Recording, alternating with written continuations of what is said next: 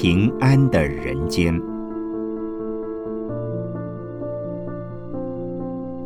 圣严法师著。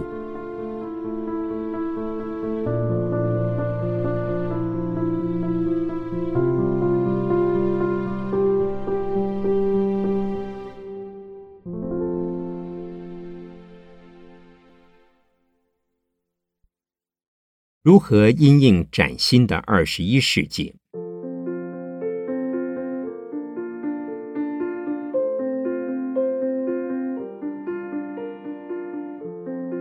许多研究未来趋势的学者专家，纷纷在二十一世纪即将来临的今天做种种的预测。而我不懂所谓的未来学。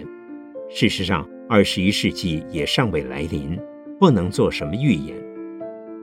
我只有用智慧、慈悲的佛法观点，以现有的资料，从现在往未来看，对将来可能发生的一些现象，以及如何因应的措施。一一加以说明，因为我不是预言家，也没有神通，对于各种预言的正确性都持保留的态度。不过到目前为止，种种预言猜测，有的从宗教层面的感应体验，有的从学术层面的分析观察，他们所做的一些判断，大致不出以下几大类。悲观的预言：一，高喊世界末日即将来临。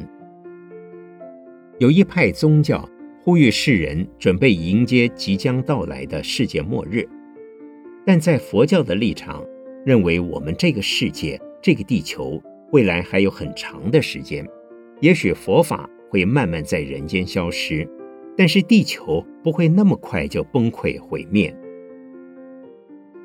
虽然佛教内也有所谓末法的观念，但我对这种说法并不赞同，因为那不是释迦牟尼佛当年的预言。二，人类品质堕落，环境持续污染。中国人一向认为出现先圣先贤、三皇五帝的时代是最好的社会环境，对于这一点，我也持着保留的态度。因为从历史上看，每个时代都有好人做好事，也有恶人做坏事，并非只有我们现在所处的环境才是人心不古、世风日下。三，天灾地变，环境恶化。有人认为地球的环境越来越糟，譬如说被破坏的热带雨林越来越多。而各类机械所排出的废气也越来越严重，不但地球的气温持续升高，连许多地方的冰河以及极地的冰帽都渐渐融化变成了水，海洋水位上升，陆地面积减少。但另一方面，河流及地下水却日渐干涸，大地的农牧面积缩小，沙漠幅员扩大。有这类想法的人认为，人类生存的环境已面临穷途末路的命运，就连宇宙都在奔向一个大黑洞，步步走向毁灭。四，第三次世界大战爆发，地球近于毁灭。有人担心，如果第三次世界大战爆发，大家若纷纷采用核子武器及生化武器。将使得人类现有的文化建设全被摧毁，又回到洪荒的上古时代，甚至比上古的蛮荒更糟，因为处处都是被破坏污染了的环境。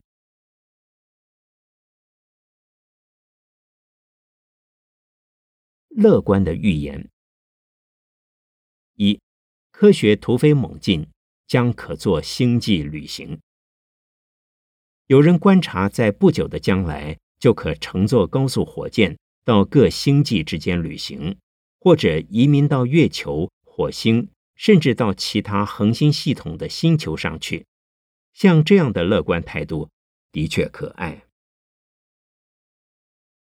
二，人类道德进步，普遍废止监狱刑罚，路不拾遗，夜不闭户。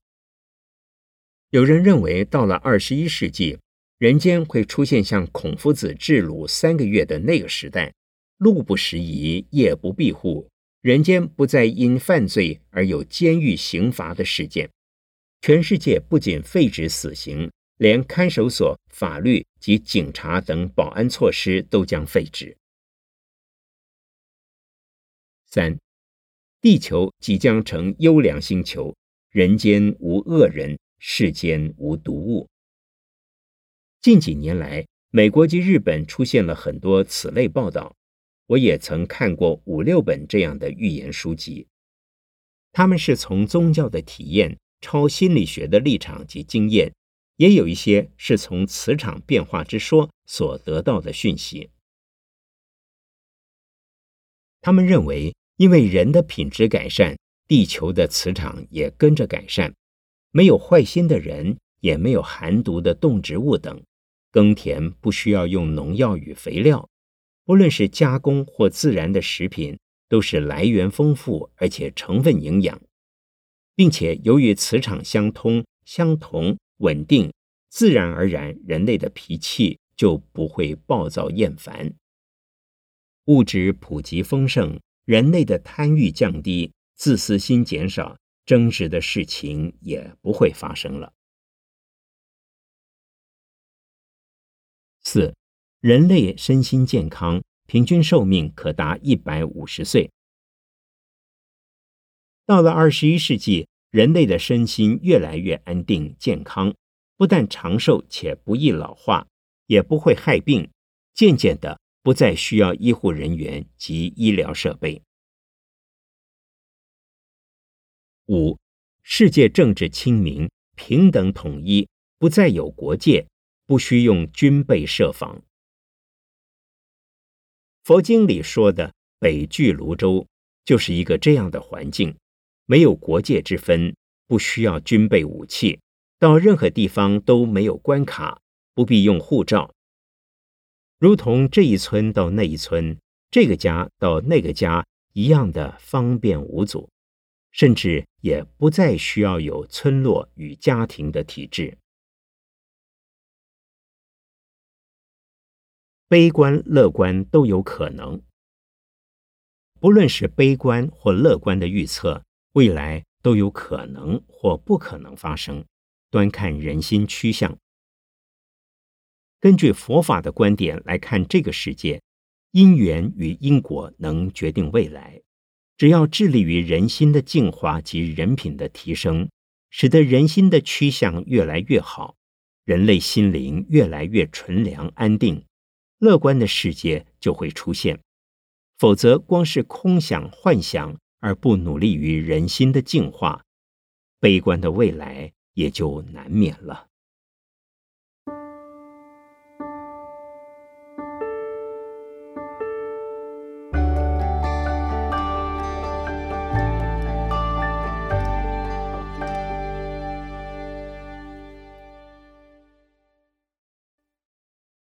二十一世纪的社会趋向：一、快速的生活步调。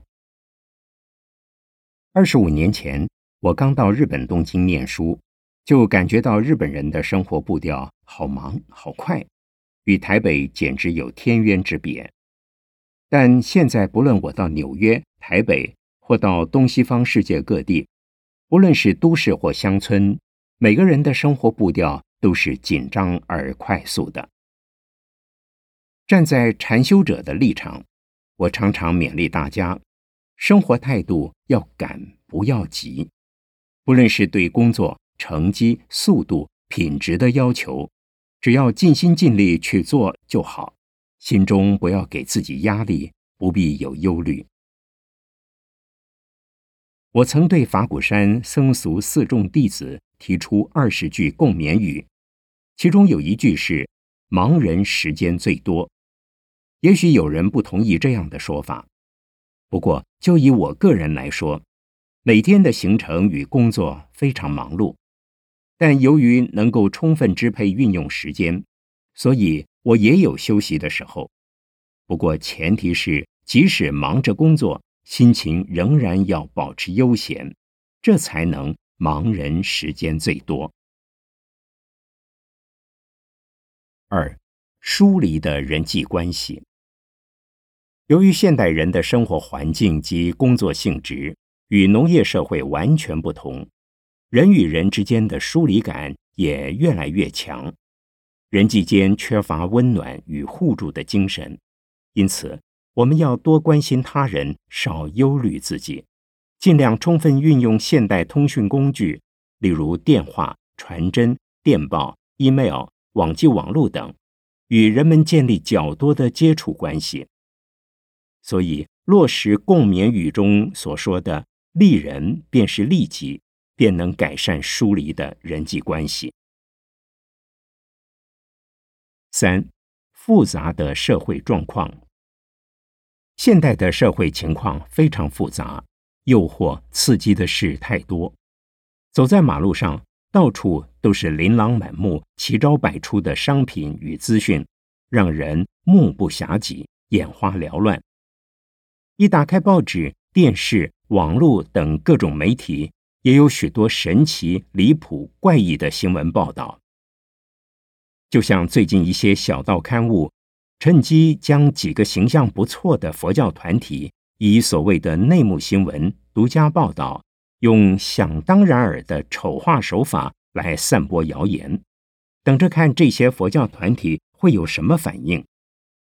他们最喜欢被丑化的团体去交涉抗议，因为这样一来，就有更多的新闻可供炒作了。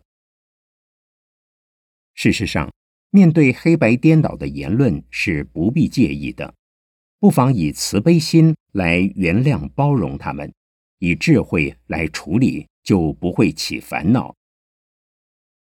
因此，我们要将自己专注在。利人便是利己的工作上、责任上，物质生活简朴节俭，兴趣不要太多太杂，利害得失少管一些。倘若能够如此，社会环境的复杂就不会对我们产生负面的影响。不用在乎人家怎么谈论你，重要的是尽量做好自己该做的事。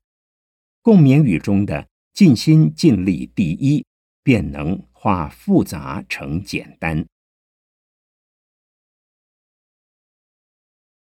四，多变的时代背景，时代的思想潮流是永远不断在变换着。就以食物的营养观念来说，有一阵子说是菠菜铁质最好，接着又强调卡路里、蛋白质、维他命 E、维他命 C。或某种矿物质的重要，不但各种说法不断在变，连变换的时段也越来越短，使我们无所适从。但是生命是极为有限的，我们如何来得及追上潮流变化的脚步呢？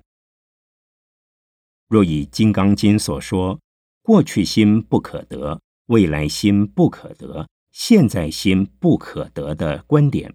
就知道应该把变化看作幻象，我们有需要跟着变吗？过去已过去，未来的事又怎么会知道？只有现在最重要，把握现在的每一个因缘，每一个时间，尽心尽力把现在的专业专职做好，不是抱残守缺的固执不变，也不是无主游魂似的不知为何要变。不论变或不变，都要满心欢喜，充满感激和感谢的心。因此，我在共勉语中有一句“时时心有法喜”，其中的“法”就是用来调试身心的方法和观念，让我们不受环境所影响。五，物质丰富。而心灵空虚。一个欲望很强但没有事情可做的人，其心灵必然是空虚的。尤其现在物质文明越来越丰富，既然不必担心生活问题，就应当尽量运用自己的资源，为整个社会、世界、人类来付出、做奉献，如此心灵自然充实。因此，共勉语中另有两句话，就是“布施的人有福，行善的人快乐”。我个人是一个没有薪水的终身义工，而法鼓山这个团体就像一个输血的导管，把有人需要的血从愿意捐血的人那儿拿来救人，而导管中是不留任何东西的。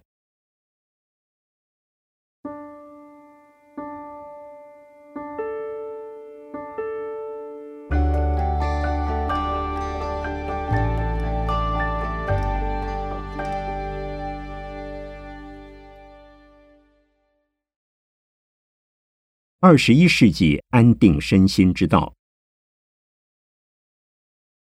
一、信仰宗教，但不可依赖灵异现象及崇拜神格化人物。面对急速变化又纷杂不已的社会现象与自然环境，如果没有正确的宗教信仰，就不会知道现在与过去之间的因果关系。不但会对现在发生的事实不了解，也会对未来可能发生的情况担心不已。因此，社会就出现灵异及神格化人物的崇拜。事实上，对于展现灵异、为人解说三世因缘并显奇迹的旁门左道，并非只有台湾才有，世界各地任何一个时代。任何一个社会都有这样的人，只要是人心不安、需要安抚的时候，就会有如此的人物出现。他会告诉一些你所希望知道的事，并且似真似幻的表现出一些意象，还会教你修行一些他所发明的方法。有时也能谈论一些疑似的科学、冒牌的哲学、剽窃的佛学。使你觉得既有异能又有道理，这些究竟是真的还是假的呢？在未被揭发、未出事前，有人相信，大家就以为是真的。内幕爆发，出事后团体解散，主事者被告而进入牢中，才知是假的。迷信的宗教现象就是如此。不清楚时会以为是真的，了解之后就知道那是假的。连那些扮演神佛将士的人物，在屡次欺人成功之后，也会相信他们自己真的已是神佛化身了。站在佛教徒的立场，不可依赖神异现象及盲目的崇拜，应该要相信因果。因果就是在宇宙之中，任何事情的发生必有其原因。佛法说因果不可思议，因与果之间的关系是非常错综复杂的，我们凡夫的智慧不够，是无法透彻知晓。二，求助哲学，但不能仅仅讨论问题和指出问题。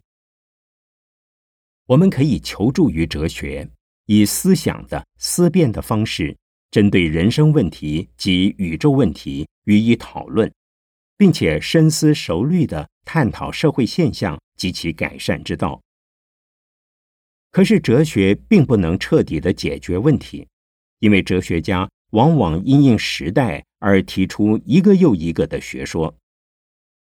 这个问题需要解决，那个问题需要考量。永远推陈出新，永远有新的哲学思想出现，结果人类的根本问题还是在原点上兜圈踏步。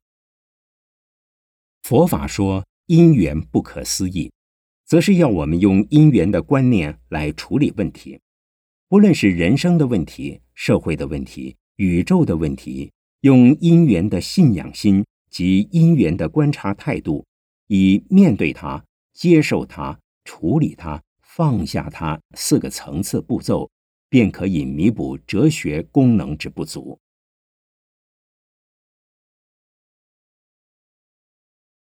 三，期待科学，但不能指望以此解决超心理的问题。目前是科学昌明的时代，为人类带来许多的便利，但是科学只能头痛医头，脚痛医脚，解决物质层面的问题。现在有人将精神层面也纳入科学领域，譬如说精神分析、心理分析，甚至研讨更深层的超心理功能。但是站在修行的观点以及宗教现象的层面来看。完全用科学来分析人的问题，那是办不到的。因此，禅修的经验及宗教信仰都有实质的内容及其功用，不是科学所能探索的范围，却可以弥补科学无法解决的问题。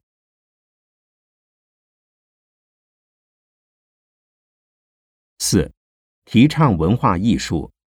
却无法帮助人的终极关怀及生死问题。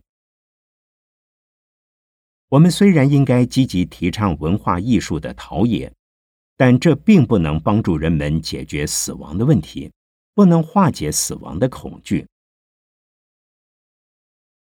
过去的人不愿意正面谈论死亡问题，但是在近三十年来，不论是东方西方。都开始愿意正式面对这个重要的人生课题，并拟出种种因应之道。所用的新名词“终极关怀”，就是关怀死亡、尊重死亡，告诉人们如何面对死亡、处理死亡事件，帮助临终的人在安详宁静之中，怀着感谢、希望、喜悦而安全的心。离开这个人间，这是需要宗教的安慰。站在佛教徒的立场，不但要让临终者对于既往有无限感恩，也要让他对于往生佛国净土有无比的信心。五，提倡教育，人品重于财富，奉献重于积蓄，智慧重于技术。提倡教育固然重要，但如果仅仅是科技教育，而忽视人文教育及宗教教育，会为人类带来灾难。所以在提倡教育的同时，首要的着眼点应该是人品重于财富，奉献重于积蓄，智慧重于技术。如果光有财富而缺少人品，对自己、对他人、对社会。都是不幸的事。如果积蓄不只是自立，又更进一步能有布施奉献的观念，那便是将财富储蓄到社会人群中去，那才是最可靠、最安全的幸福。此外，身有一技之长固然可以获得生活的保障，但若还有智慧，将能帮助我们在精神上获得安定。健康及成长，因此佛教向来提倡智慧和慈悲的教育。有慈悲就能包容奉献，有智慧就不会制造烦恼，不会被他人困扰。所以共勉语中有两句话：慈悲没有敌人，智慧不起烦恼。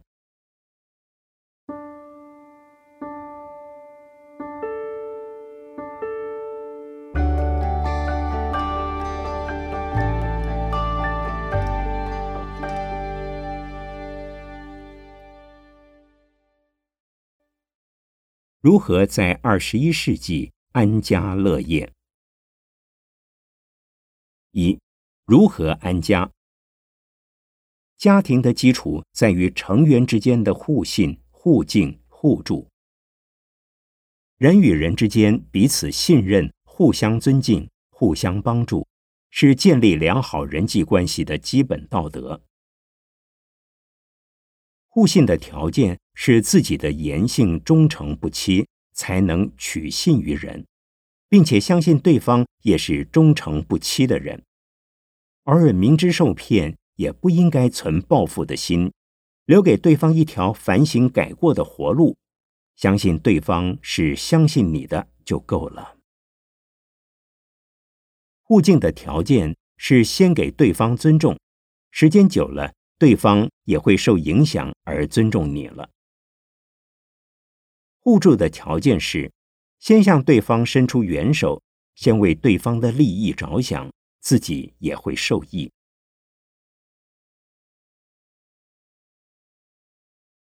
家庭的意义在于成员之间的互谅互勉。互谅的原则是彼此要多体会对方的立场和情况；互勉的原则是彼此要多给对方正面的慰勉和欣赏。否则，太太很辛苦的在家带孩子、煮饭、洗衣服，先生不但不体谅，反而认为他在家中坐享其成。而太太也无法体会丈夫在外勤奋工作的辛劳，反而认为他是不知帮忙家事的懒汉，这就造成了夫妻间吵架、互相埋怨的借口，而成彼此计较的怨偶了。家庭的成员之间是伦理关系的共同体，有些现代化的家庭，夫妻的财产。你是你的，我是我的，分得十分清楚。最近我听到有一对夫妇，他们俩各自都有待遇不错的工作，可是，在家里任何用品都是各买各的，房租一人一半，连煮饭也是分别轮流值日。他们自己觉得公平合理，但我怀疑，像这样的夫妻关系能够维持多久呢？家庭是一个共同体，如果不谈相敬相让、彼此体恤的伦理关系，只是一味要求合理公平，这样的家庭、这样的婚姻，如果还能不破不散，那真是艺术了。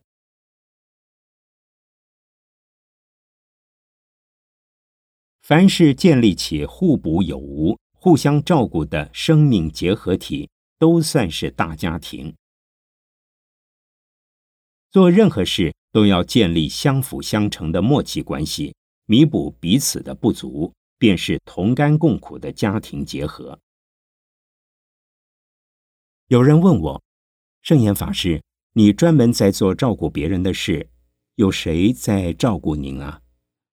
我说，世界上有许多人专门让人照顾，也有许多事专门在照顾人，这就是公平合理。例如，我的职业和身份就是学习着如何做好一个照顾他人而成长自我的人。但愿不要麻烦别人来照顾我。如果非得要人照顾，而且有人愿意照顾的话，不论是谁，我都感谢。如果世间没有人需要佛法的照顾，我这个和尚不是就没事情可做了？如果大家都拒绝好心人的照顾，一切菩萨岂不是没有修行福德智慧、积聚成佛资粮的因缘了？因此，不论是家庭乃至社会，凡是互补有无、互相照顾，一个生命共同体的场合及环境，都算是家庭。最小的家庭是两个人的共同生活体，渐次扩大。一个社会团体、一个国家民族，乃至为了全体人类的共存共荣、互惠互利，都可算是安家的工作。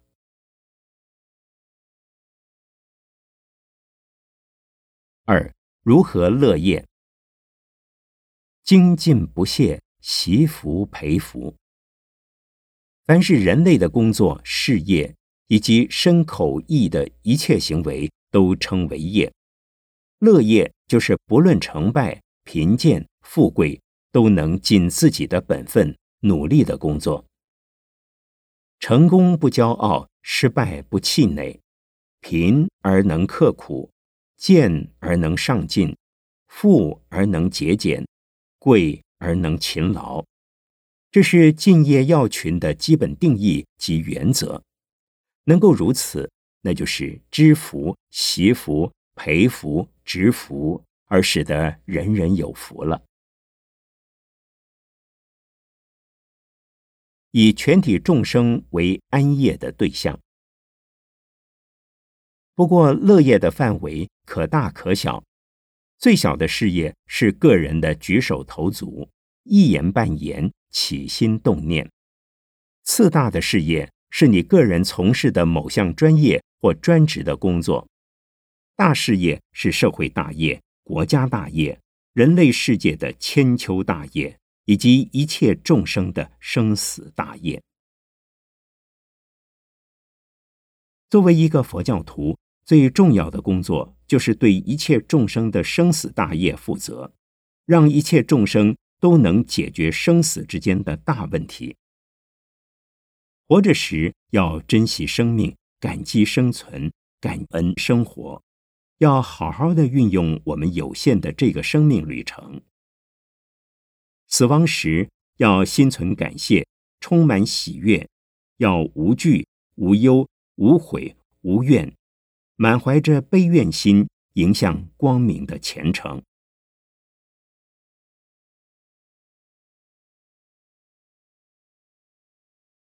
乐业必须安业，身口意三业清净。安业是安心工作，有一项安定的职业，并不等于持久固定在做同样的工作，亦不等于既不求升迁。也不准改行。乐业的业是指乐于通过身口意三业来从事任何安定而自利又利他的工作，因此要为一切行为负起责任。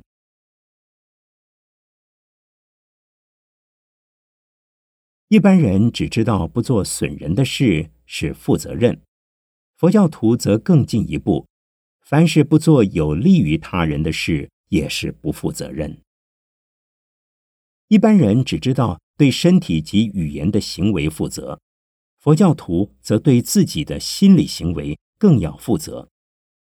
所以常用惭愧心来修忏悔行，因为身体的行为及语言的行为，修善作恶，都是由于意业的起心动念。因此。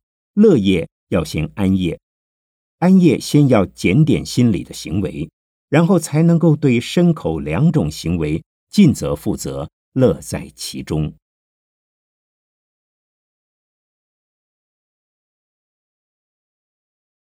在安定和谐中，把握现在的今天，走出新鲜的明天。佛法讲因果因缘，有因必有果。有果必有因，因果关系一定是存在的。如果种因而见不到果，无法立竿见影，那是因缘尚未成熟。就像今天做了事，不一定今天就得薪水。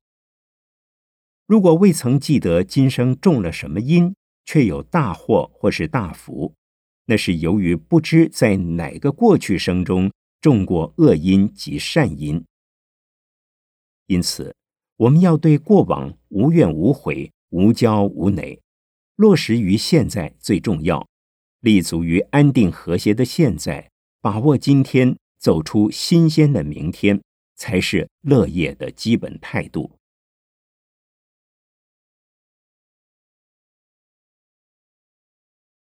积极进取中，时时踏稳脚步，步步踏稳立场。所谓知己知彼，百战百胜。胜利是大家都希望的，如果明知不可为，又不得不为，成功了是意外，失败了则是意料中的事。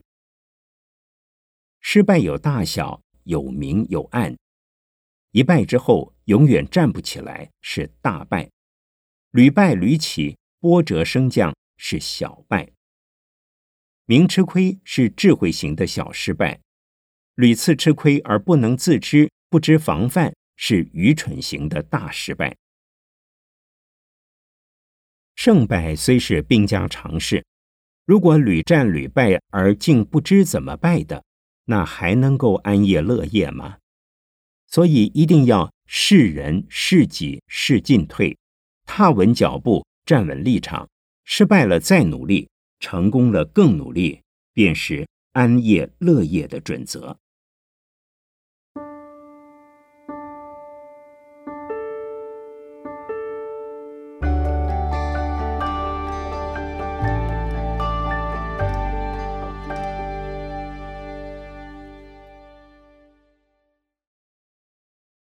如何保护二十一世纪的人类环境？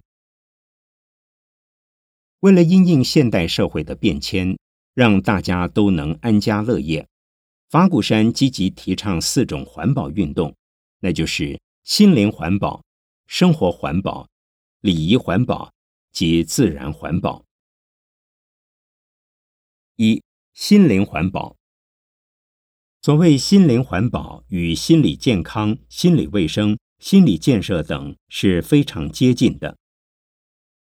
释迦牟尼佛来到人间，留下了庞大的圣典，其中所记录的佛法，都是为了要提升人品、净化人心、改善人的环境，这些就是心灵环保的内容。《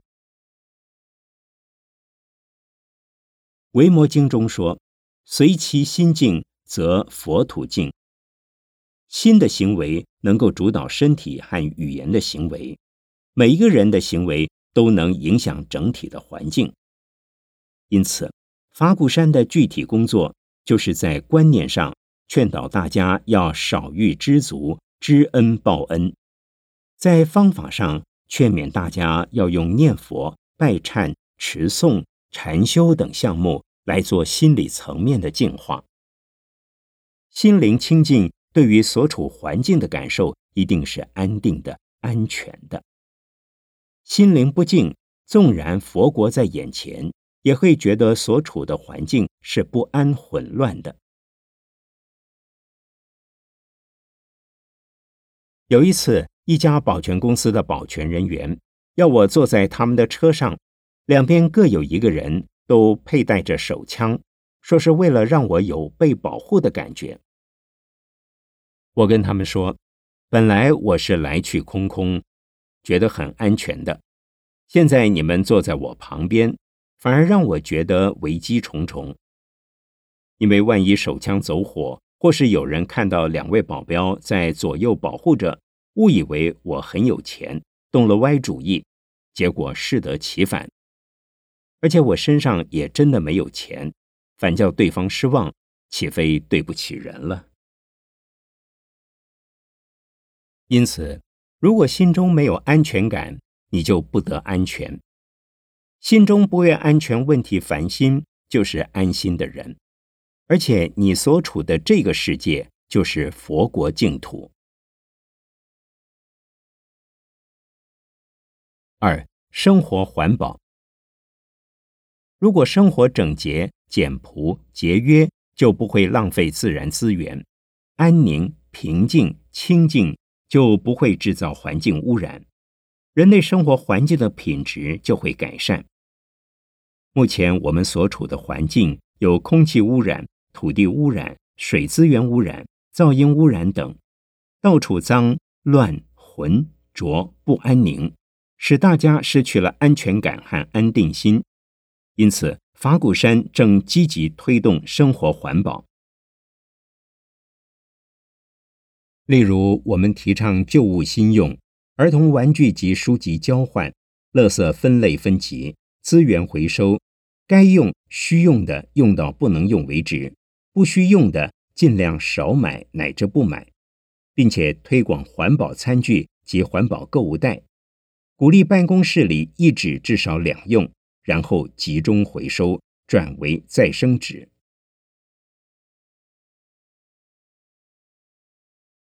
三、礼仪环保。佛教特别重视礼节和威仪。目前法鼓山所提倡礼仪环保的内容包括：在个人方面，待人接物时要合掌问讯，一言一信尊敬对方；除了要口称菩萨、师兄、师姐、阿弥陀佛、谢谢你等，并且不说粗俗语、低俗语、流俗语。在社会群体方面，提倡婚丧喜庆的隆重庄严，并曾出版了一本《一九九四年礼仪环保实录》，里面详尽介绍了这几年来持续推行的佛化联合婚礼、佛化联合祝寿、佛化联合奠祭的情形，同时也分别出版了《佛化家庭手册》、《佛化奠祭手册》、《丧礼与祝念手册》、《礼仪环保手册》。以及佛化婚姻与佛化家庭等小手册。其中的佛化婚礼是针对中国人婚丧喜庆的习惯，渐渐变成吵闹喧哗与浪费铺张，只讲排场，不顾尊严，失去了礼仪的功能，品格低俗，早与现代世界的文明脱节，甚至被国际媒体视为奇风异俗。因此，我们不遗余力的在推行礼仪环保，目前已有很好的反应。四、自然环保。佛陀曾告诉我们，我们的身心世界都是修行佛法的道器和道场。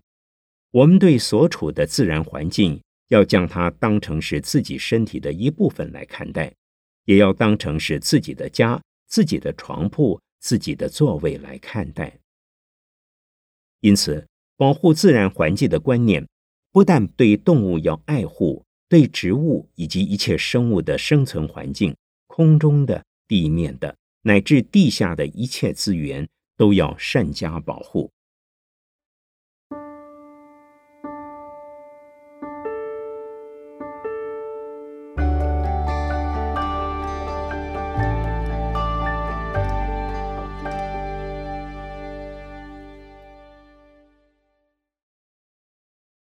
用法鼓山的共识。来因应崭新的世纪，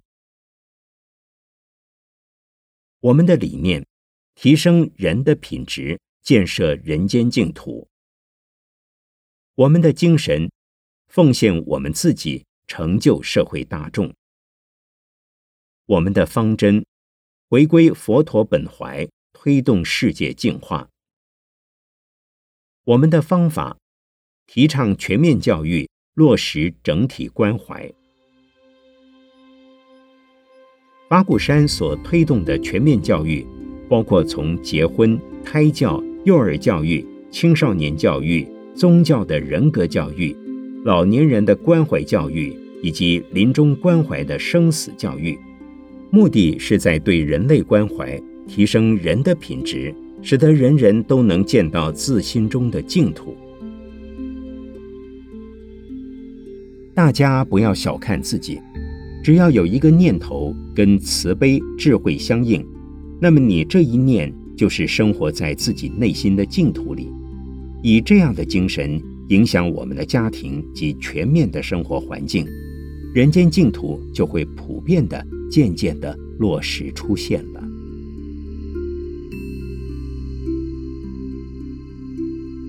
法鼓山所要达成的目标。就是净化人心、净化社会、提升人品、改善环境、安定人心、安定社会，如此才能完成和谐的人生、和乐的社会、和平的世界。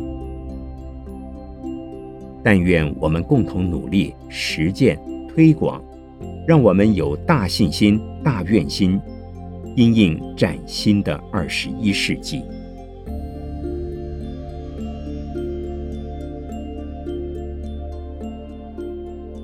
一九九六年十一月九日，讲于法鼓山美国新泽西州联络处，姚世庄居士整理，作者亲自增修成稿。